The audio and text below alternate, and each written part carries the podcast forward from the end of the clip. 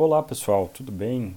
Aqui é o professor Bruno Lorenzeto e hoje, em nosso Café com Pesquisa, nós vamos discutir a obra Como as Instituições Pensam, da professora antropóloga Mary Douglas. Então, pegue seu café para nos acompanhar por esta jornada que a gente está aqui tentando auxiliar os pesquisadores na construção das suas pesquisas, dos seus objetos, das suas análises. E hoje a gente vai falar então dessa é, autora que é extremamente interessante.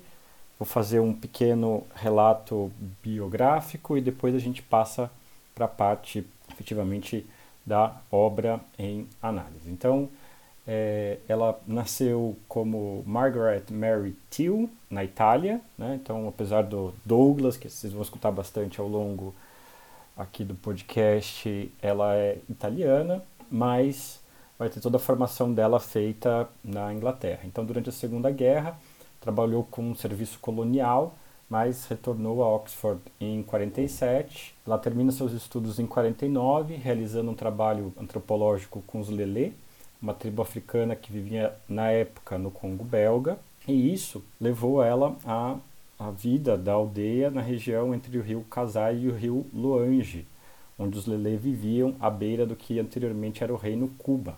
Por fim, uma guerra civil a impediu de continuar seu trabalho de campo, mas, no entanto, isso levou à primeira publicação de Douglas, The Lily of the Kasai, que foi publicada em 1963. Ela estudou filosofia, ciências políticas e economia em Oxford, onde foi aluna do famoso antropólogo Evans Pritchard, que exerceu uma grande influência intelectual sobre ela. Né? Ela, então, é uma antropóloga bastante importante, reconhecida na, no, no, ramo da, da antropologia. Né? E, e aqui é até interessante que ela vai fazer ali uma série de, de agradecimentos na apresentação do como as instituições pensam né, e vai reconhecer, inclusive, a influência desses pensadores na construção do, do pensamento dela. Para além do, do Pritchard, né, é, ela dedica a obra ao Robert Merton. Né, também é interessante ter é, essa obra específica da como as instituições pensam. Né? Então, ela lecionou em várias universidades, em Oxford, Northwestern University, foi professora visitante em Princeton. Uh, em sua obra aparecem vários temas interessantes, como análise de risco, economia, economia do consumo e bem-estar, comida e o ritual. Muitos dos trabalhos foram tornados populares fora dos círculos antropológicos. Estamos aqui numa campo mais jurídico né, e epistêmico e debatendo essa obra interessantíssima. Em particular, o livro Pureza e Perigo se tornou célebre dentro da área é, da, da, antropologia. Né? Escreveu com o economista Baron Isherwood O Mundo dos Bens, que é uma obra pioneira na antropologia econômica. Então, ela foi uma das mais célebres antropólogas da contemporaneidade e inscreveu seu nome entre os expoentes da antropologia social, a influência dos seus estudos não se esteve circunscrita à antropologia, tendo gerado debates em diversos campos do conhecimento. Particularmente sobre o How Institutions Think, foi publicado pela primeira vez em 1986. É um livro que contém a versão publicada das palestras de Frank W. Abrams, ministradas pela influente antropóloga Mary Douglas na Universidade de Syracuse em março de 1985. Então, explicando aqui de uma forma resumida do que trata a obra, né? ela oferece uma crítica da teoria da escolha racional, a rational choice, enraizada na antropologia social em uma abordagem estrutural funcionalista. Para isso, ela vai usar dois autores que também vou escutar bastante aqui, o Durkheim e o Ludwig Fleck em particular sobre o Fleck, foi o primeiro autor que eu abordei no Café com Pesquisa. Quem eventualmente tiver interesse de uma análise um pouquinho mais aprofundada a respeito do Fleck, é só voltar lá no primeiro episódio do nosso Café com Pesquisa. Então, o que a Douglas queria fazer? Ela tinha como intenção explicar como as pessoas cooperam e o papel de construir e manter instituições para moldar formas de pensamento úteis à cooperação. Para conseguir isso, ela se baseia no trabalho de Durkheim e Fleck em exemplos extraídos da antropologia. Ela argumenta que a teoria da escolha racional, que os homens cooperam porque isso é individualmente vantajoso, não pode explicar fenômenos empiricamente observados, como o autossacrifício ou grupos não autoritários latentes. O livro visa discutir explicações alternativas, como a construção de analogias para apoiar entendimentos comuns das comunidades humanas. Aqui cabe o destaque, né, que é essa teoria da escolha racional que passa a ser bastante utilizada no direito, na economia, enfim, mas ela está na base daquele famoso dilema do, do prisioneiro, né, que a, a resposta correta para esse, esse jogo né, seria você delatar o seu companheiro que é preso com você, porque ali o cálculo que eles fazem seria justamente né, de algo que é mais vantajoso, que seria realizar a delação e você sair da, da prisão e o seu colega pegar mais tempo de, de cárcere. Né? Então, esse foi sempre um, um exemplo que me, me incomodou. Né? Eu também tenho aí minhas análises críticas em relação a, rational choice, mas só para dar um exemplo de como isso passa a ganhar aí reverberações no mundo jurídico e aí a gente vai questionar né, justamente os limites desse tipo de abordagem. Então passemos para análise aqui né, de como as instituições pensam. Então a Douglas começa nos dizendo que torna-se necessário uma teoria das instituições que modifique a atual visão não sociológica da cognição humana, né, da compreensão humana, bem como uma teoria cognitiva que ofereça um suplemento às debilidades da análise institucional. Ela inicia relatando a hostilidade dispensada a Durkheim e aos durkheimianos quando se referiam às instituições ou grupos sociais como se eles fossem indivíduos. A própria ideia de um sistema cognitivo suprapessoal provoca um sentimento profundo de insulto. Né? Aqui estão as críticas em relação à perspectiva de Durkheim. Por exemplo, Anthony Greenwald recorre a Hannah Arendt e a George Orwell, tendo em vista modelos totalitários daquilo que ele classifica como os domínios do conhecimento extrapessoal. No entanto, a reflexão deixa bem claro que, em níveis mais elevados de organização, os controles sobre os membros que a constituem, situados em níveis mais baixos, tendem a ser mais fracos, mais difusos. Muitos pensadores sutis e capacitados ficam de tal forma nervosos devido à crua analogia entre a mente individual e as influências sociais que preferem descartar o problema. Os antropólogos, entretanto, não podem descartá-lo. Durkheim, eh, Evans Pritchard e Levi Strauss, Levi Strauss são grandes líderes que devem ser seguidos. O estudioso, cuja marca se faz sentir de maneira mais intensa no tema coberto por este escrito, é Robert Merton, que, como já dito, a Douglas dedica o livro, a quem a Douglas dedica o livro. Então, escrever sobre cooperação e solidariedade significa escrever, ao mesmo tempo, sobre rejeição e desconfiança. A solidariedade envolve indivíduos prontos para sofrer em benefício de um grupo mais amplo e sua expectativa de que cada membro desse grupo faça o mesmo por eles. Já entra aqui um elemento difícil de ser encaixado com a ideia lá da teoria da escolha racional, ainda que aqui também para não ser completamente injusto, né, com a ideia lá da rational choice, existem desenvolvimentos uh, posteriores que tentam resolver alguns dos problemas que ela trabalha aqui, porque em particular, quem ela usa para é, debater é o Mancur Olson, mas existem trabalhos é, que são posteriores, que tentam, inclusive, dar conta de alguns tipos de problemas presentes ali na teoria da escolha racional. Mas aqui também já é, é um dos pontos de partida que me parecem é, importantes, seria justamente, beleza, se consigo explicar um comportamento uh, numa esfera bem pequena, em tese, e para um indivíduo em relação a uma decisão. Mas esses outros tipos de, de decisão, como é que a gente encaixa? Né? Solidariedade, empatia, amizade, enfim, como que isso é, funcionaria? É, e no meu caso em particular, eu, tinha como horizonte, né, como é, objeto de preocupação, uh, o funcionamento de cortes. Né? Então, é, aqui é até uma provocação que pode gerar produções né, de como que um, órgão colegiado decide, como que um tribunal é, é, funciona. Né?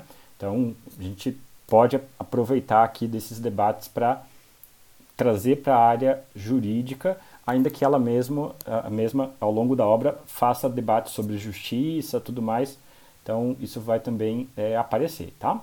Então, segundo Douglas, qualquer pessoa que tenha aceito a confiança, solicitado sacrifícios ou os tenha praticado voluntariamente, conhece o poder do laço social. No caso de um compromisso com a autoridade, ódio, a tirania ou algo que se situe entre esses dois extremos, o laço social é encarado como algo que se coloca acima da questão, acima de questionamentos. Né? Algumas vezes a suspeita é tão profunda que a cooperação torna-se impossível. A construção desse laço social se desmantela, não funciona. A profunda discordância entre os cientistas que praticam a medicina nuclear, de um lado, e um setor do, do público, de outro lado, ilustra a surdez seletiva, na qual nenhum dos dois interlocutores consegue, por ocasião de um debate, ouvir o que o outro está dizendo. É que ela está usando é, a discussão sobre a questão né, da, da medicina nuclear e posições que se colocam em extremos. Douglas fala então da inabilidade da conversão a argumentos racionais ao domínio exercido pelas instituições em nossos processos de classificação e de reconhecimento. Né? Então, em alguma medida, vão existir circunstâncias em que só o aspecto é, racional não vai ser é, suficiente para você convencer a outra parte sobre, por exemplo, o uso da medicina nuclear ou outros temas que possam eventualmente gerar controvérsias. Temos uma base compartilhada, diz Douglas, do conhecimento e dos padrões morais. Os indivíduos em crise não tomam sozinhos decisões relativas à vida e à morte. Para dar ênfase mais é, ainda é, maior à, à nossa colocação, diremos que o raciocínio individual não consegue resolver tais problemas. Essa, essa é uma característica que eu gostaria de chamar a atenção no pensamento dela, porque ela vai dizer que grandes decisões são tomadas no âmbito daquilo que ela compreende como instituições, tá? Então, essas decisões de vida e morte, ou grandes decisões sobre justiça e tudo mais, é, elas não são tomadas ou resolvidas só nessa esfera individual. Uma resposta só parece ser correta quando apoia o pensamento institucional que já se encontra na mente dos indivíduos enquanto eles procuram chegar a uma decisão. Eu sei que aqui pode ser algo que parece, num primeiro contato, contra-intuitivo, porque assim, não, eu que tomo a decisão aqui, sou eu que estou pensando, sou eu que estou é, decidindo o que, que, eu faço com a minha vida tal, mas aqui está um dos pontos da, da crítica ela vai dizer: olha, meu querido, você na verdade está inserido dentro de, um, de instituições que conformaram a maneira como você compreende o mundo, certo?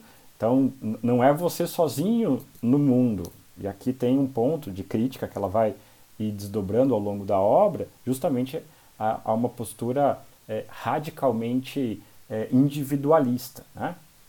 Então, é, para tratar desse, dessa questão. Douglas relata o exemplo fictício do processo dos exploradores espeleólogos de Fuller, que é algo até bastante famoso no direito, assim, não sei se hoje ainda continua na moda, mas eu lembro que no início da minha graduação foi um caso que nos foi apresentado, enfim, então é, isso para o pessoal do direito é um caso uh, bastante famoso né, que, que ilustra as diferentes respostas dos filósofos ao problema de se saber se uma pessoa deve ser sacrificada em benefício de vidas é, alheias, tá? E aí eu vou tomar então a, a liberdade de é, narrar para vocês aqui é, esse caso dos do processo dos exploradores é, espeleólogos e depois a gente é, retoma as, a parte ali da, é, da Douglas. Né? Então, ela citando o caso aqui do processo dos exploradores espeleólogos do, do Fuller, né? É, a história se passa-se no Supremo Tribunal de um lugar chamado Nilgarth, no ano de 4300. Quatro, quatro homens foram condenados por homicídio em um tribunal de instância inferior e o processo subiu ao Supremo em grau de apelação. O presidente do, do tribunal resume o, o acontecido. Cinco membros da Sociedade de Espeleologia decidiram explorar uma caverna. A queda de uma enorme rocha bloqueou a única entrada. Uma grande equipe de resgate começou a cavar um túnel através da rocha, mas o trabalho era árduo e perigoso. Dez membros da equipe morreram na tentativa de salvação. No vigésimo dia do desabamento, foi estabelecido contato pelo rádio e os homens aprisionados perguntaram quanto tempo demoraria para serem resgatados. Estimou-se que o mínimo necessário seriam mais dez dias. Eles solicitaram conselhos médicos sobre a insuficiência de suas rações e ficaram sabendo que não poderiam esperar sobreviver por mais dez dias. Indagaram então se teriam chances de sobreviver se consumissem a carne de, seu, de um de seus companheiros. Isso, né? Sim, sim, estamos falando de canibalismo. Pode praticar canibalismo? Ó, a questão moral jurídica aqui, né? E com muita relutância lhes foi dito que sim, mas ninguém, sacerdote, médico ou filósofo, se dispunha a aconselhá-los sobre o que fazer. Depois disso, cessou a comunicação pelo rádio. No 32º dia do desabamento, o bloqueio da entrada foi rompido e quatro homens saíram da caverna. Eles disseram que um deles, Roger Wetmore, havia proposto a solução de comer a carne de um dos companheiros e sugeriu que a escolha fosse feita por meio de um lance de dados. Vamos deixar aí a sorte, a fortuna decidir. Mostrou então um dado que por acaso trouxera. Os outros acabaram concordando estavam para pôr o plano em ação quando Roger recuou, dizendo que preferia esperar mais uma semana. Eles, no entanto, foram em frente, jogaram dado. Quando chegou a vez dele, sendo Roger é, indicado como vítima, mataram-no e comeram. Então, é, ele sugere, ele volta atrás, ele não quer participar do jogo, mas eles continuam o jogo e ele é devorado, portanto. Iniciando a discussão, o presidente do tribunal expressou a opinião de que o júri havia agido corretamente ao declará-los culpados, pois, segundo a lei, não havia menor dúvida quanto aos fatos. Eles, por vontade própria, haviam tirado a vida de outra pessoa. Ele propôs que o Supremo Tribunal confirmasse a pena e solicitasse a clemência à mais alta autoridade do Poder Executivo. Seguiram-se as declarações de voto dos quatro outros juízes. Então, aqui um, um, uma aplicação né, interessante até a, a, solução, porque eles falam, olha, na aplicação do direito aqui não tem o que fazer, né, mas que vocês venham aí é, é, a demandar clemência, que é um, um, instituto jurídico aí do perdão, né, para é, o, o, o chefe do Poder Executivo. Né? Então, indo para os outros votos, o primeiro deles afirmou que seria uma iniquidade condená-los por homicídio. Em vez de um pedido de clemência, propunha que fossem inocentados. Sua argumentação invocaria dois princípios distintos. Os homens encurralados haviam sido geograficamente subtraídos da força da lei, separados por uma sólida muralha de pedra, e seria o mesmo que estar em uma ilha deserta, em território estrangeiro.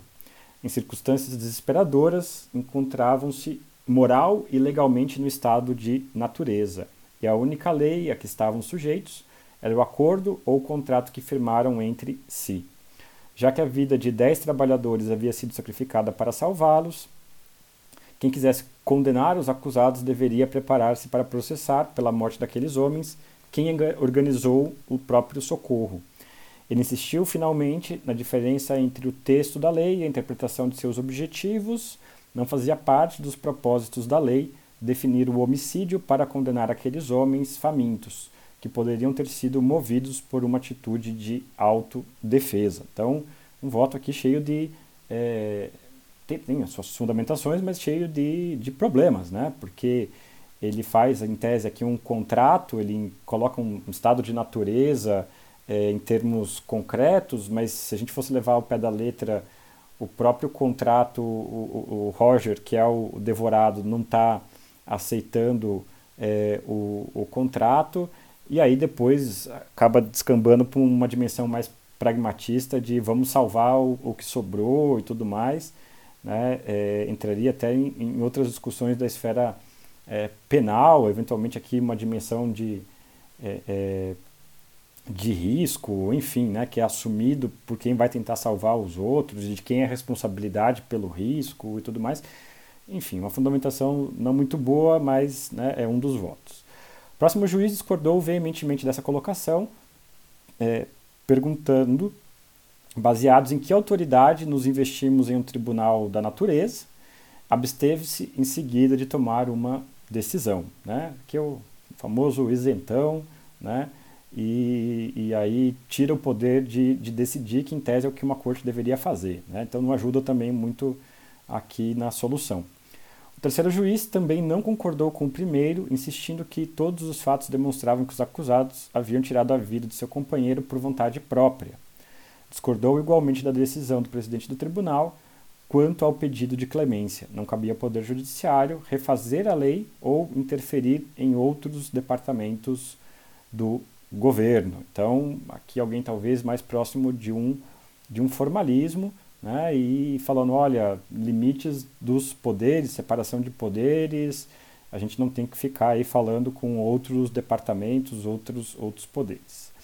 E o último juiz conclui que os acusados eram inocentes, não em relação aos fatos ou à lei, mas porque homens são regidos não por palavras escritas numa folha de papel ou por teorias abstratas, mas por outros homens. Nesse caso, preciso, as pesquisas de opinião mostraram que 90% dos entrevistados estavam a favor do perdão. Olha lá, né, o populismo aqui né, e, e a, a, pura teoria do, do, poder sem normatividade, né, o perigo de uma coisa dessa. Ele, entretanto, não apoiou a recomendação do presidente do tribunal por saber que o chefe do executivo, entregue a si mesmo, recusaria o perdão e estaria menos inclinado a conceder a clemência caso uma recomendação nesse sentido partisse do Supremo Tribunal. Assim, ele não fez recomendação alguma para o perdão, mas favoreceu uma absolvição. Um julgamento colegiado em que cada pessoa dá um tiro para um lado aqui, né? É, somente o presidente do tribunal se mostrava favorável no sentido de solicitar clemência. Dois juízes favoreceram a absolvição, dois eram a favor da condenação, um dos juízes se absteve. Estando o Supremo Tribunal igualmente dividido, foi confirmada a condenação do tribunal de primeira instância. Aqui o, o, o na dúvida vai para cadeia, né? Os homens foram sentenciados e condenados a morrer na forca. Que solução maravilhosa, né? O, o, o, aqui, né, também outro problema, justamente no sentido da, da solução encontrada, né? Então, os canibais que lutaram bravamente para é, salvar suas vidas, né, são, no fim da história, é, condenados a morrer enforcados. Né? Não é uma solução muito boa, mas seguimos. Né? É, o que, que a Douglas está interessada em, em, nessa fábula? Né?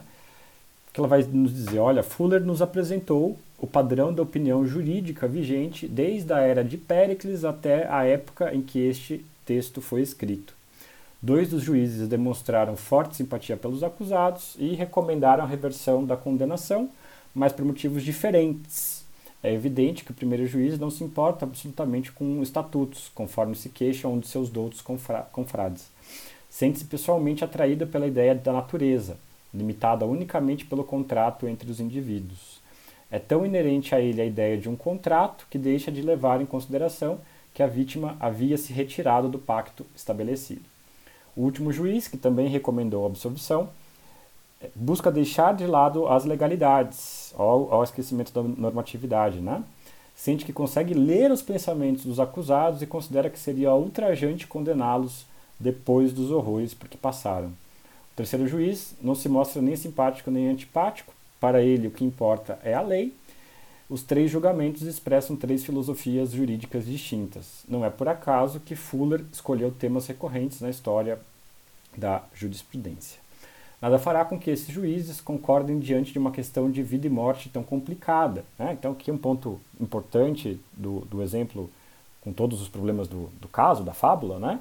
é a divergência, é demonstrar, aí sim, esse é um aspecto interessante do caso, que cortes colegiadas possuem é, deliberações e não vai ser todo mundo que vai sempre concordar a respeito da fundamentação, da construção da decisão. Né? Então, eles recorrem a seus compromissos institucionais para chegar a uma reflexão.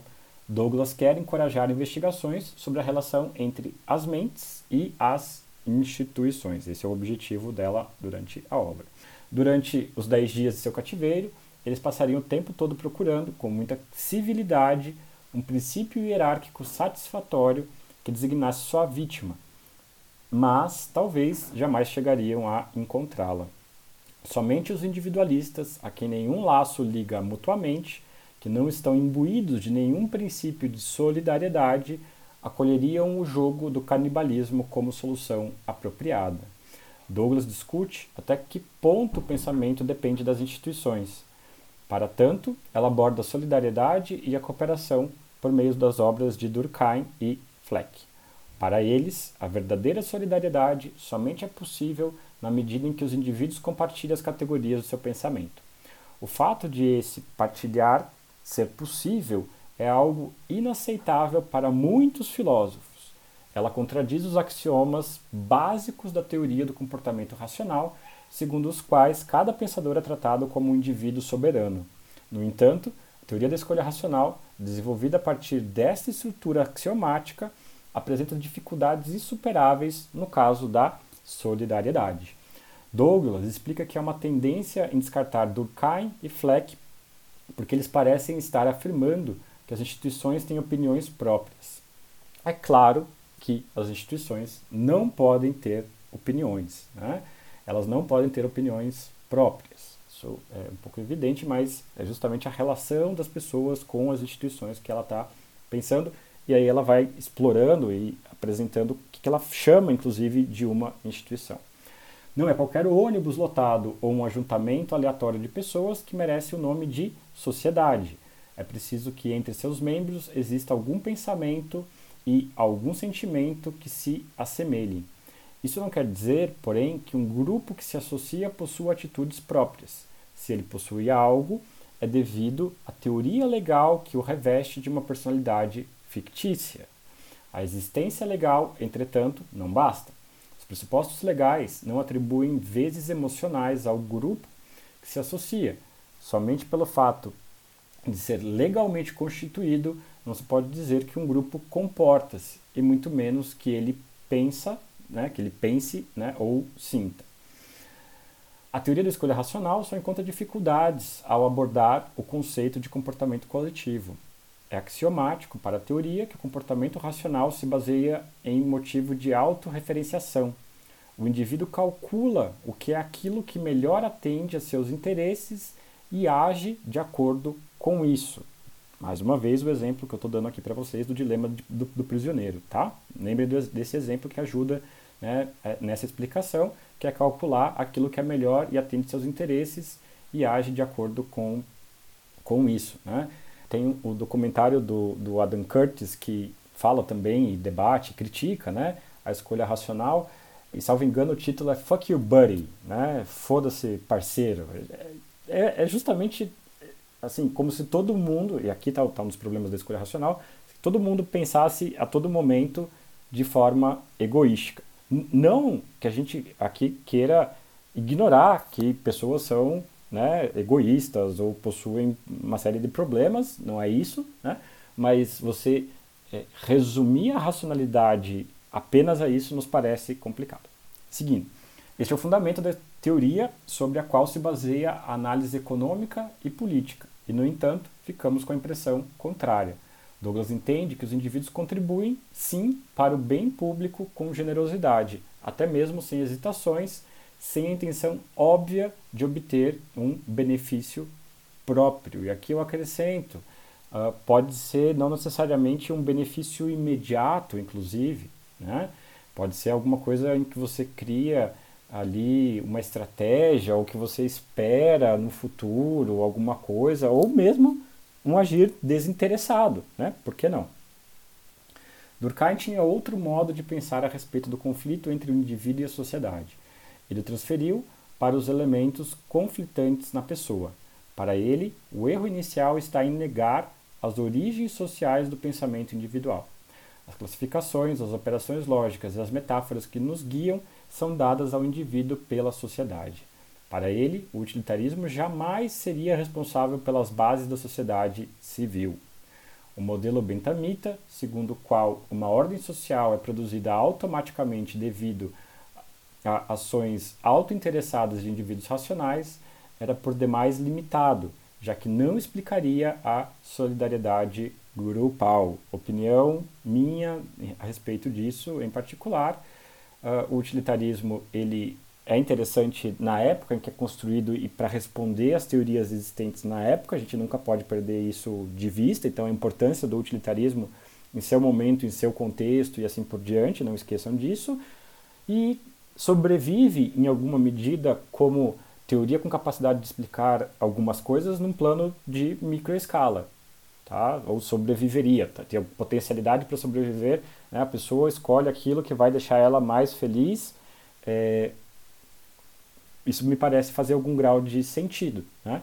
Mas quando a gente coloca a dimensão social, solidariedade, vida das pessoas em comunidade, aí começa a dar um pouco mais de problema.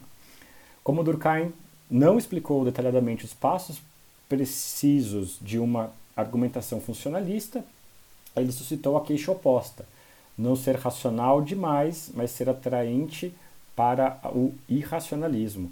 Parecia estar invocando uma entidade mística, o grupo social, revestindo de poderes superorgânicos autossuficientes. Devido a isto, foi atacado como um teórico social, inclusive conservador.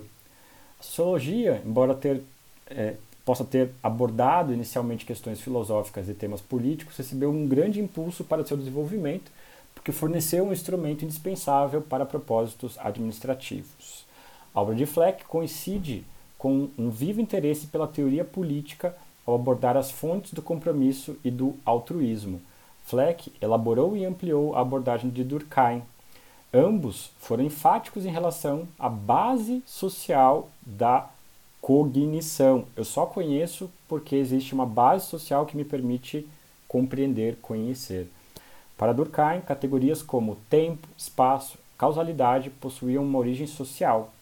Fleck, por sua vez, afirma que a cognição é a atividade do homem mais socialmente condicionada e o conhecimento é a suprema criação social.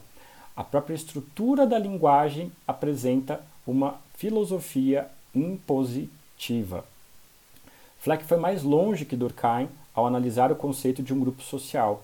Ele introduziu vários termos especializados: a coletividade de pensamento, equivalente ao grupo social de Durkheim, e seu estilo de pensamento, equivalente às representações coletivas de Durkheim. Para Fleck, o estilo de pensamento estabelece as pré-condições para qualquer cognição. Tal estilo propicia o contexto e fixa limites para qualquer julgamento relativo à realidade objetiva. Então, né, você não julga as coisas exclusivamente porque né, seu umbigo determinou isso ou só o uso da sua razão levou isso de forma isolada. Citando aqui o Fleck, o indivíduo no contexto do coletivo nunca ou quase nunca tem consciência do estilo de pensamento predominante, que, quase sempre, exerce uma força absolutamente compulsiva sobre o seu pensamento e com o qual não é possível discordar. Para Durkheim, a divisão do trabalho é responsável pela grande diferença entre sociedade moderna e primitiva. Na época moderna, a sacralidade foi transferida para o indivíduo essas duas formas de solidariedade constituem a base da principal tipologia da teoria de Durkheim. Conforme disse Fleck, os durkheimianos ostentam um respeito excessivo que chegava aos limites é, de uma reverência pia aos fatos científicos. Ele ridicularizava essa atitude achando que ela era um obstáculo simplório à construção de uma epistemologia científica. As afirmações de Durkheim evocam frequentemente uma mente grupal, misteriosa e supra-orgânica. Fleck, com toda certeza, não pode ser acusado da mesma falha, do mesmo problema. Sua abordagem era inteiramente positivista nesse aspecto. Thomas Kuhn, que se der tudo certo a gente vai ver daqui um pouco, né, mais um episódio, foi um dos primeiros a chamar a atenção para a obra de Fleck. Isso a gente debate também lá no episódio do, do Fleck. Né? Então, é, como é, isso é utilizado por Kuhn, que ele inclusive fala que não sabe medir o tamanho das influências de Fleck dentro do seu pensamento. Né? Para Kuhn, pensamento e sentimento eram atributos humanos e não de grupos sociais. Tal seria o paradoxo da obra de Fleck. Este é um mal-estar que ele compartilha com outros liberais. O Denk Collective, a coletividade do pensamento de Fleck, passou a ter reverberações em outros locais. Para Becker, o esforço coletivo produz uma obra de arte, embora ela seja atribuída a determinado artista. É um acaso histórico que faz com que certas pessoas sejam conhecidas como artistas. Em outros universos, em outras épocas e lugares, a coletividade do estúdio ou a corporação de ofícios sobrepuja a fama do indivíduo. Fleck chega a ponto de prescrever o anonimato e a modéstia a todos os cientistas. Durkheim defendia que a religião mantinha a solidariedade do grupo social desde uma concepção funcionalista. E aqui é importante lembrar que tanto Fleck quanto Durkheim eram então funcionalistas.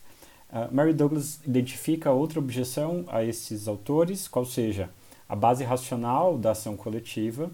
Se se presume que os indivíduos sejam racionais e procurem seu próprio interesse, farão alguma vez sacrifícios em benefício do grupo? E caso eles ajam contra o seu próprio interesse, que teoria de motivação humana explicaria esse comportamento? Durkheim explica isto pela religião, enquanto Fleck entende que qualquer sistema de conhecimento é uma espécie de bem público e, consequentemente, a própria religião coloca os mesmos problemas. A teoria da escolha racional, a rational choice, como mencionamos, por sua vez, proíbe que o engajamento espontâneo se incorpore à argumentação sob o disfarce da religião. O engajamento que subordina os interesses individuais a um todo social mais amplo precisa ser explicado. Tal teoria apresenta grandes limitações. As pessoas não parecem agir de acordo com os princípios dela. Para Douglas, Durkheim e Fleck podem fornecer respostas para as críticas funcionalistas e a crítica da escolha racional com suas perspectivas sobre o comportamento social. Então, Douglas vai passar a analisar a obra do Mancur Olson, sobre a ação coletiva para tratar da escolha racional sobre a perspectiva coletiva. Olson, em sua lógica da ação coletiva, parte da teoria econômica dos bens públicos, mas termina por, uma, por defender uma teoria geral da ação coletiva. Os bens públicos constituem um conceito híbrido na teoria econômica. O termo foi adaptado para definir gastos governamentais legítimos. Se os impostos foram recolhidos para servir objetivos públicos, estes devem se distinguir dos benefícios individuais e ser mantidos sob o controle legislativo público. Um bem público deve beneficiar a todos, por exemplo, o ar não poluído ou ser acessível a todos, como no caso de uma autoestrada. Os bens públicos fogem do mecanismo de preços e se esquivam da análise econômica padrão. Para Olson, o indivíduo que se comporta de acordo com o interesse próprio racional não contribuirá para o bem coletivo. Na medida em que a contribuição dele não for suficiente para produzir o bem coletivo, e na medida em que, por definição, a produção desses bens dependa de muitos contribuintes, o cálculo racional do indivíduo tenderá a levá-lo a deixar de proporcionar qualquer bem. Por um lado, sua própria contribuição tem consequências limitadas. Além disso, poderá esperar, esperar pegar uma carona, que aqui é a figura do free rider, nas contribuições dos outros. Então, a pessoa que é, não trabalha, não produz e só vai pegando carona, se aproveitando, né, esse sentido de pegar carona que a gente está trabalhando aqui, se aproveitando das contribuições dos outros. Trata-se do que a gente compreende então como o problema da inconsequência. Pode deixar que fulano faz, que é formulado por Olson. Para Mary Douglas, isso pode ser aplicado para algumas situações e alguns bens públicos, mas não para todos os casos, como, por exemplo, a defesa nacional e a educação, até porque esses teriam outras dimensões, né? A importância de a gente pensar, por exemplo, a um país que todas as pessoas têm um grau elevado de é, educação, tá? Mas certamente não se aplicaria para uma ordem social, pois quanto mais pessoas puderem ser envolvidas no sistema de confiabilidade, é, mais vantagens resultarão para cada uma delas. Os problemas de Olson, então, ficariam restritos a uma escala pequena, e esse é o debate da Douglas em relação à, à teoria do Olson, que é justamente sobre a questão da escala. De acordo com Olson, os problemas da ação coletiva, tal como são colocados na teoria da escolha racional, só podem ser resolvidos por meio da coerção. Para Douglas, existe a crença na comunidade, em que os indivíduos podem colaborar desinteressadamente uns com os outros e construir um bem comum. Em uma comunidade como esta, as injunções da escolha racional não se aplicam. Trata-se de uma ideia emotiva extraordinariamente vigorosa. Além de apresentar um interessante debate antropológico sobre as insuficiências da teoria de Olson, Douglas afirma: há muito boas razões para acreditar que a teoria da escolha racional é inadequada para explicar o comportamento político. Ocorre algo nos negócios cívicos que a teoria da escolha não apreende. De acordo com a posição de Durkheim e Fleck, o erro é ter ignorado o problema epistemológico.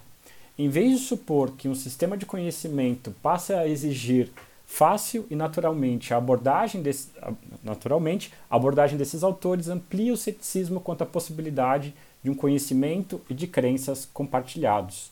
No que diz respeito ao funcionalismo sociológico, o problema identificado por Douglas é a falta de lugar para a experiência subjetiva dos indivíduos, no sentido do querer e da escolha.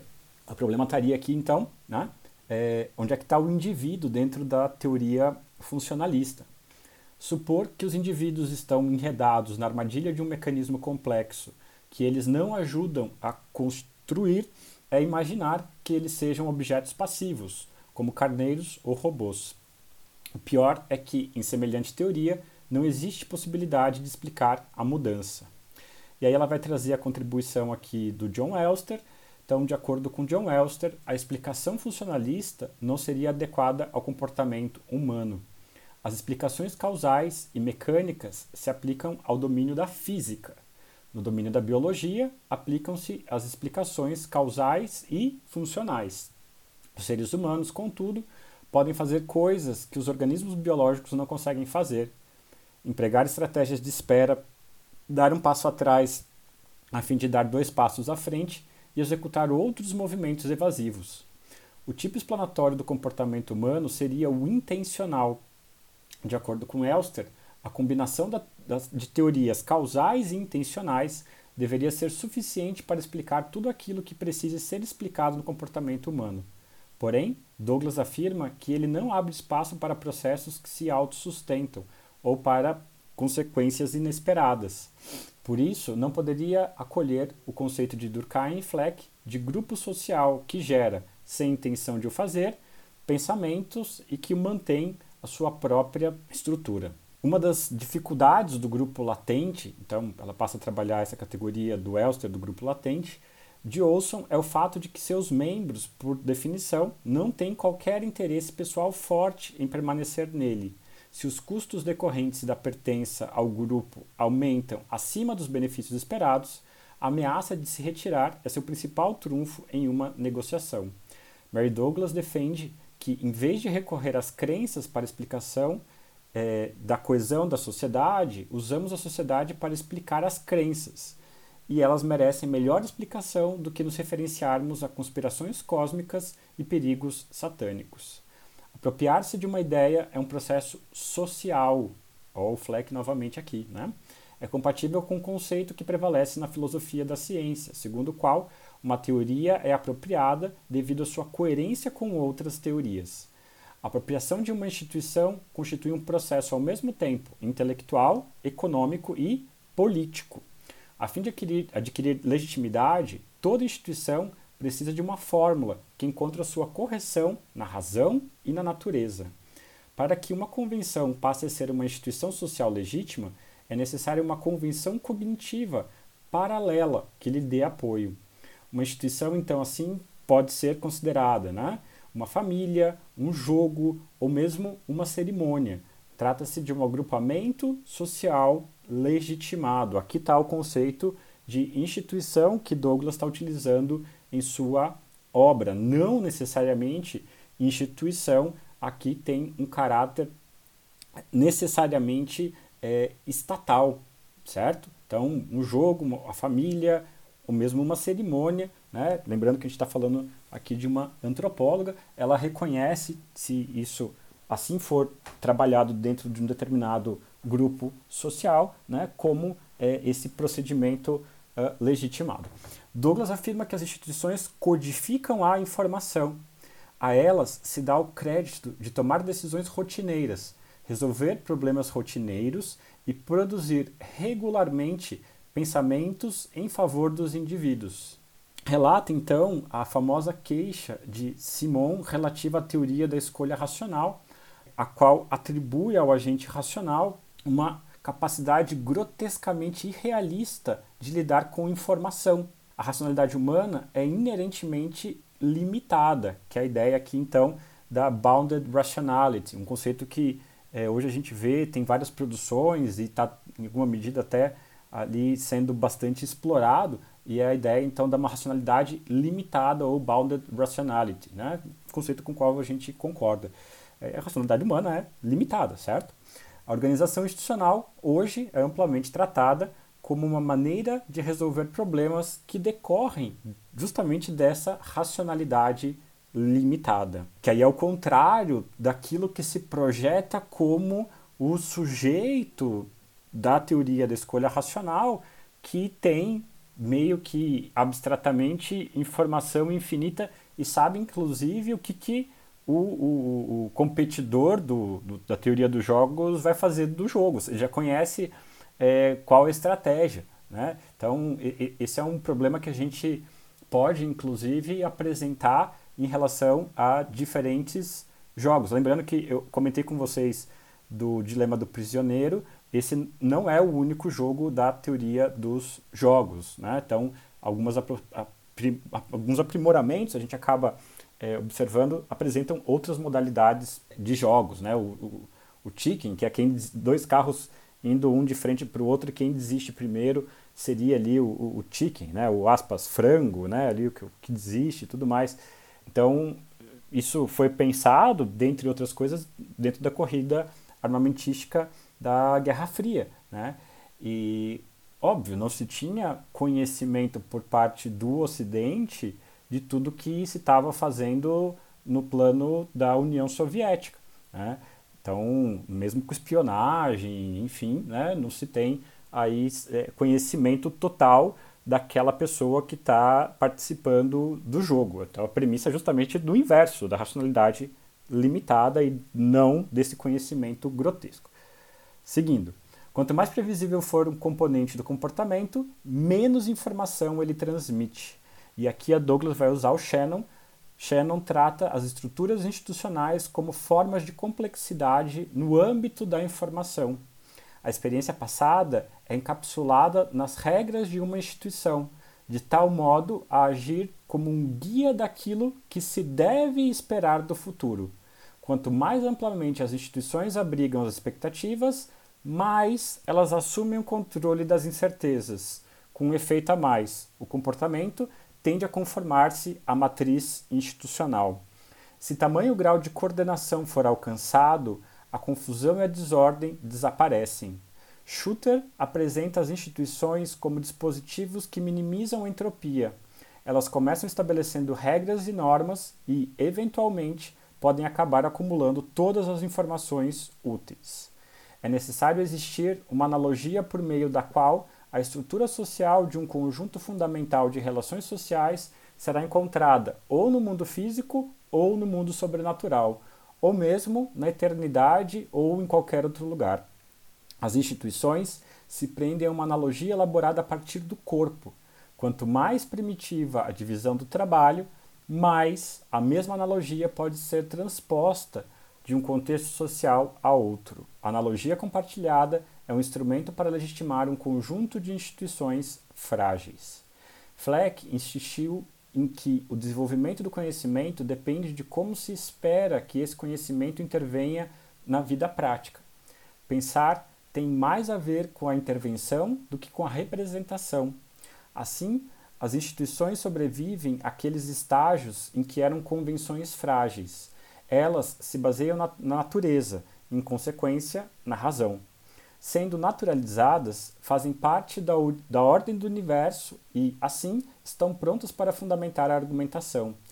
As analogias fundantes precisam ser ocultas e o domínio do estilo de pensamento sobre o mundo do pensamento tem de ser secreto, que aí é justamente é, você não perceber que a forma como você pensa faz parte desse den coletivo, né? desse modo ou desse estilo de pensamento ou dessa coletividade de pensamento, o que o Kuhn vai depois desenvolver como paradigma, né? Mas é, aqui é uma afirmação que não geraria tanta polêmica, a gente né, ressaltar que é, os paradigmas conformam a maneira como se compreende é, o mundo, a realidade, ou mesmo como se pensa. Voltando para Mary Douglas, Douglas explica que as instituições conferem uniformidade. Uma vez desenvolvido um esquema teórico, elementos que no estágio pré-teórico tinham dupla posição perdem a sua ambiguidade. Eles adquirem definição quando seu funcionamento regular no interior do sistema é demonstrado. A classificação submersa justifica uma determinada atribuição prescrita às mulheres na divisão do trabalho, seja como trabalhadoras agrícolas e carregadoras de carga, ou como coisinhas lindas incapazes de pensar. Justifica também o comportamento feminino da espontaneidade, lágrimas fáceis, carências inconsistentes e cuidados com os filhos.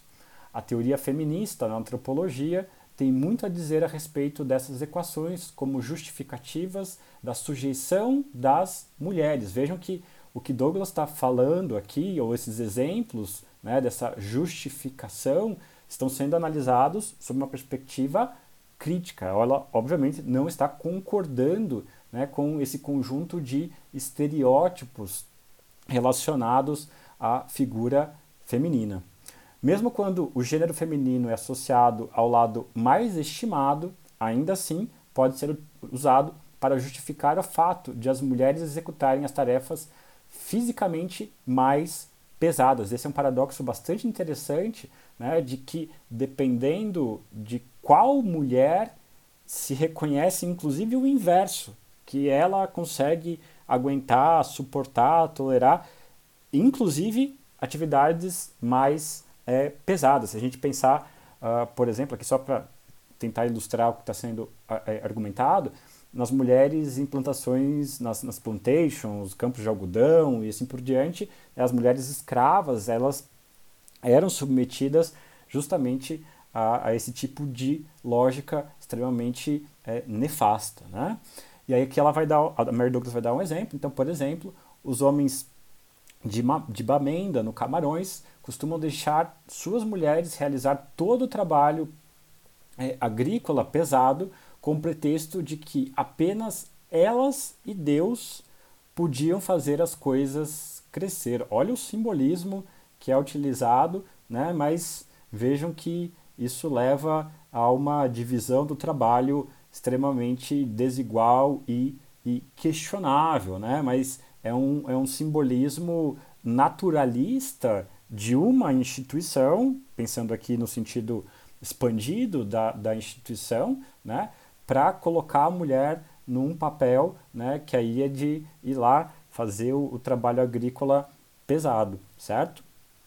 Lembrando, mais uma vez, aqui né, a perspectiva crítica que Douglas, uma antropóloga, está apresentando para a questão de gênero. Né? Não, não tirem a nossa fala aqui do contexto, nem a Mary Douglas do contexto, ela não está concordando com essas características ali estereotipadas que estão sendo apresentadas, beleza? Seguindo, quando as instituições operam classificações para nós, parece que perdemos parte daquela independência que concebivelmente poderíamos ter tido. Agora Douglas vai utilizar o Foucault, né? então ela vai referenciar aqui o Foucault, em sua arqueologia do pensamento ocidental, atacou todas as instituições significativas, demonstrando como elas aprisionavam as mentes e os corpos em camisas de força. Ele demonstrou como o pensamento é transferido diretamente para as instituições ou vice-versa, e como as instituições passam por cima do pensamento individual e adaptam a forma do corpo às suas convenções. Aqui, se a gente pensar naqueles modelos de instituições totais, né? a prisão, a escola, como aqueles mecanismos né, de tá lá no vigiar e punir, enfim, mas aqueles mecanismos que tentam né, moldar corpos e mentes das pessoas e instituições bastante opressivas. As instituições então têm a patética megalomania do computador, cuja única visão do mundo é seu próprio programa. Né? Douglas está falando dentro do contexto histórico dela do conceito de computador aqui, tá bom? Para nós, a esperança de uma independência intelectual está na resistência e o primeiro passo necessário na resistência está em descobrir como o controle institucional é imposto à nossa mente. Tendo em vista fins de controle jurídico e administrativo, encontramos pessoas rotuladas de acordo com os níveis de capacidade e verificamos que o pensamento está classificado como racional, insano, criminoso e criminosamente insano. Vejam que essas são tipologias que podem ser facilmente encontradas no final de 1800, início de 1900 em códigos, né? Seja no Código Civil, seja no Código Penal, você vai encontrar é, essas classificações, tá? Então, quando a gente está falando aqui para vocês que é, as classificações, as, as instituições, desculpa, operam classificações, isso tem ressonância direta no mundo jurídico. A gente está aqui né, criando uma tipologia de sujeitos de direito, no caso, sujeitos de direitos uh, problemáticos, por assim dizer. Tá? A tarefa da classificação, que já é realizada por nós, é excetuada como um serviço para profissões instituídas. Ian Hacking abordou a relação entre o rótulo e a realidade a partir de pistas sugeridas pelo estudo de Foucault sobre a constituição dos sujeitos. A este processo, Hacking denomina a construção da pessoa, ao rotulá-las e ao assegurar, de várias maneiras, que elas se conformarão aos rótulos. Vejam que isso vai criando um conjunto de estereótipos, como a gente estava falando ali da, da mulher e tudo mais, só que isso não é um troço é, isento, é, que, que não opera é, na realidade, que não tem consequências. Né? É, esses rótulos são mecanismos de segregação que vão determinar é, quem é bandido, quem é culpado, quem deve ocupar postos de trabalho, quem deve ocupar cargos políticos e assim por diante. Tá? Então, essas classificações da construção da pessoa e da constituição das subjetividades no sentido mais amplo, né, ela não é neutra, muito pelo contrário. Com a mesma velocidade com que novas categorias médicas, que até então não haviam sido imaginadas, ou novas categorias criminais, sexuais ou morais foram inventadas, novos tipos de pessoas apresentam-se em hordas para aceitarem os rótulos e viverem de acordo com eles. A intenção que Hacking descreve dá voltas e vai das pessoas que fazem as instituições para as instituições que operam as classificações, para as classificações que acarretam ações e para as ações que buscam nomes, e para as pessoas e outras criaturas vivas que reagem à nominação de modo positivo ou negativo. Vejam que aqui tem todo um processo de dar nome às coisas, de classificar, de formatar, de submeter, né, de sujeitar, lembrando mais uma vez aqui de, de Foucault, né? então de você retirar a espontaneidade, de você é, domesticar as outras criaturas ou mesmo né, as pessoas e como esses processos aí todos estão operando dentro das instituições, certo? Assim, qualquer instituição começa a controlar a memória de seus membros. Ela os leva a esquecer experiências incompatíveis com aquela imagem de correção que eles têm de si mesmos e traz para suas mentes acontecimentos que apoiam uma visão de natureza que lhe é complementar. Aqui só um pequeno parênteses, né? Ah, o processo de rememoração que infelizmente a gente uh, não vê acontecer no Brasil ou não vê ocorrer na extensão que talvez a gente gostaria, por exemplo, em relação à ditadura, né? Se perdoou e se esqueceu muito rapidamente e, e, e todo o, o, simbolismo, toda a estética é, militar foi se infiltrando e se incorporando é, nos governos, e não digo nem do governo Bolsonaro, já antes se tinha ali toda uma construção discursiva e uma infiltração em várias instâncias de judiciário, executivo, legislativo, em particular do executivo, né? Dos, dos militares e um, um aumento dos, dos últimos anos que a gente acaba é, observando da presença deles. Né? Então, não é mais aí um, um, uma ditadura, um golpe que levou a, ao regime militar, né? Mas é uma maneira indireta de presença dessas pessoas dentro aí do Estado. Tá? Fecha parênteses, a instituição propicia as categorias dos pensamentos de seus membros, estabelece os termos para autoconhecimento e fixa as identidades. Tudo isto não basta, é preciso garantir o edifício social sacralizando os princípios de justiça. E aí ela começa a falar então da ideia de justiça. A justiça é aquela instância que firma a legitimidade. Por este mesmo motivo, é difícil pensar nela imparcialmente. Apesar de uma ampla crença na moderna perda do mistério, o conceito de justiça ainda permanece, até os dias de hoje, obstinadamente mistificado e recalcitrante à análise. Sem recorrer à religião, ao intuitivismo ou às ideias inatas, é muito difícil defender um princípio substantivo de justiça como algo universalmente correto.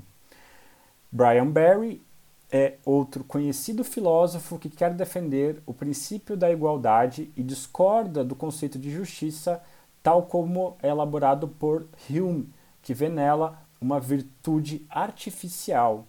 De acordo com a teoria de Hume, a necessidade de um conceito de justiça surgiria apenas sob certas circunstâncias. Ele jamais se faria presente em condições de perfeita tranquilidade e afluência, pois não haveria necessidade de um princípio regulador universal. Brian Barry verifica que pode aplicar de maneira expressiva tais padrões a relações desiguais e que sua aplicabilidade demonstra que a justiça se baseia em princípios, não em convenções. Para Barry, a possibilidade de podermos discutir a exploração desenfreada em termos de justiça constitui um ponto decisivo contra Hume. Segundo Douglas, as opiniões morais são preparadas pelas instituições sociais. É muito raro e difícil para o indivíduo escolher uma postura moral a partir de uma base racional apenas individual, isolada do contexto histórico, cultural que essa pessoa está inserida. Nos, nossos próprios julgamentos estão igualmente preparados em nossas próprias instituições sociais. Com isso, reduzimos todos os julgamentos morais a expressões das diferentes sociedades. Os juristas fazem comparações de sistema de justiça o tempo todo. Ao agir assim, não são obrigados, em absoluto, a aplicar os princípios corroborantes de suas próprias instituições. Os sistemas podem ser comparados como sistemas. Reconhecer a origem social dos conceitos de justiça não nos obriga a deixarmos de estabelecer julgamentos entre os sistemas. Eles podem ser julgados melhores ou piores de acordo com a compreensão que tivermos de seus pressupostos. Se todos em um barco salva-vidas acabarão morrendo caso a água for distribuída igualmente, e se houver uma oportunidade de alguns serem salvos, caso a distribuição seja restrita, né? então é, o que deveria ser feito? Outro experimento mental, parecido com aquele lá do começo é, do, do, Fuller, da caverna, né? Então, quem que a gente salva? A gente pratica canibalismo, né? Quem deve ter prioridade no, no bote salva-vida? Quem deve morrer por último? Quais são os valores mais importantes? Na verdade, a pergunta é, que a gente está fazendo, eu, eu, imagino com esse tipo de experimento mental, né? É se eu consigo construir algum tipo de hierarquia é, em abstrato da importância ou do valor moral de determinada profissão ou de determinado indivíduo é, em uma sociedade. Resposta de Douglas com a qual eu concordo. Este, é o tipo de problema insolúvel se for apresentado aos indivíduos como um enigma intelectual. A justiça nada tem a ver com casos isolados. Em segundo lugar, os indivíduos normalmente encaminham tais decisões às instituições. Douglas está falando para a gente, a gente não decide as coisas todas sozinhos. Não é para a gente ficar acreditando naquela ideia de que é, a gente está sozinho e que a gente pensa sozinho e de que tudo depende só do uso da nossa razão desconectado de quem a gente convive, da família, da sociedade e assim por diante. Pelo contrário, né? É, a, a, decisão, e aí está o funcionalismo que ela está usando do Fleck e do Durkheim, a, a decisão já está dada pela instituição, não é a, a pessoa sozinha. Então, voltando, normalmente encaminham tais decisões as instituições.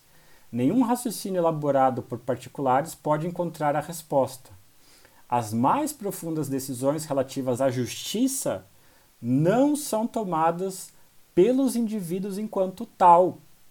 Não é o justice da Suprema Corte, não é o ministro do Supremo sozinho. Por indivíduos que pensam no interior ou em nome das instituições. A única maneira segundo a qual um sistema de justiça existe é pelo desempenho cotidiano das necessidades institucionais se isto for reconhecido, pareceria que os filósofos que defendem a escolha racional fracassam em enfocar aquele ponto em que é exercida a própria escolha racional. Aqui ela está batendo de frente com a rational choice, justamente por exacerbar no aspecto do individualismo, tá? Então, que é exercida pela rational choice, que ninguém se reconforte com a reflexão segundo a qual os primitivos pensam através de suas instituições, porque aqui é um outro ponto bem interessante da obra dela. Quem que faz assim, ah, isso é coisa de grupos estereotipados, obviamente, mas grupos primitivos, em que eles aceitam, eles fazem só o que as instituições mandam e assim por diante. Não, isso não é só um, um, um, algo específico de grupos primitivos. Então, que ninguém se reconforte com a reflexão segundo a qual os primitivos pensam através de suas instituições, enquanto os modernos, né, os iluminados todos aqui, tomam as grandes decisões individualmente. Este pensamento é um exemplo de como deixar as instituições elaborar o pensamento. Ó, que bonitinho a ironia né, dela de que, olha, você fazer esse tipo de divisão entre primitivo e moderno é você, na verdade, alimentar a própria instituição que levou à constituição dessa divisão. E quando você acha que você está tomando a decisão sozinho, meu filho, né? Não é tão simples assim. Uma vez reconhecido que as grandes decisões sempre implicam princípios éticos, então os filósofos não enfocariam com um único propósito os dilemas morais individuais. E aí ela vai falar então do Sandel, caminhando aqui para o final, Sandel escreveu eficazmente contra o viés que apresenta a teoria social como um agente individual, desonerado e ahistórico. Então, né, isolado, uma pessoa sozinha, mágica, iluminada, sem contexto histórico, sem sociedade, sem cultura, sem todo o conjunto de influências que moldam a constituição da subjetividade aos pontos sendo conectados aqui, né? É, essa pessoa vai e tchá, toma uma super decisão. Não, não é bem assim. Uma teoria da justiça tem que alcançar o equilíbrio entre as teorias da ação humana, por um lado, Weber, tananã, todo esse lado que não é negligenciado, isso é importante, tem problema, mas isso é importante, por isso que é o equilíbrio. De um lado, teoria da ação humana, e as teorias da comunidade por outro. Né? Se alguém quiser, eventualmente quiser resumir aí a tensão que está uh, perpassando né, os últimos os últimos séculos da filosofia, que é a, a briga entre Kant e, e Hegel. Né? Então, isso está refletido nas teorias da, da justiça e, e, vai se desdobrando, e enfim, né? tem gente que hoje tenta é, fazer uma aproximação, aí o Rainer Forst uh, busca algo né, como uma aproximação do lado comunitário e do lado liberal igualitário, enfim, né, mas vejam que não é algo tão simples assim. Sendo sugere que o agente humano é essencialmente alguém que precisa descobrir, não escolher, seus fins, e que a comunidade propicia os meios da autodescoberta em vez de estar centrado nas condições de escolha, um diferente tipo de filosofia moral se centraria nas condições em que se dá o autoconhecimento. Mesmo aqui, né, voltando para é, para Sócrates, o conhece a ti mesmo, bastante famoso, né, depende também né, aqui de um conjunto de condições para que a gente venha a realizar é, esse tipo de exploração e de autodescoberta. Durkheim e Fleck ensinaram que cada tipo de comunidade é um mundo de pensamentos que se expressa em seu próprio estilo de pensar, penetrando as mentes de seus membros, definindo a experiência deles, estabelecendo os polos de sua compreensão moral. Este programa sempre pareceu cru, não experimentado e precisava de muito trabalho para torná-lo aceitável. O programa Durkheim-Fleck aponta para um caminho de retorno. Por bem ou por mal, os indivíduos compartilham seus pensamentos, como a gente está tentando fazer neste momento. Espero que minimamente é, com algum tipo é, de compreensão por, por, parte dos nossos queridos ouvintes.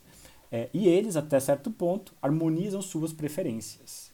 Eles não têm outros meios de tomar as grandes decisões a não ser na esfera das instituições que eles constroem. Então, com isso, a gente encerra a análise aqui da Mary Douglas sobre a obra Como as Instituições Pensam. Eu agradeço aí a paciência de quem tem nos acompanhado e recomendo que aguardem os próximos episódios do nosso Café com Pesquisa. Um grande abraço, se cuidem e um beijo.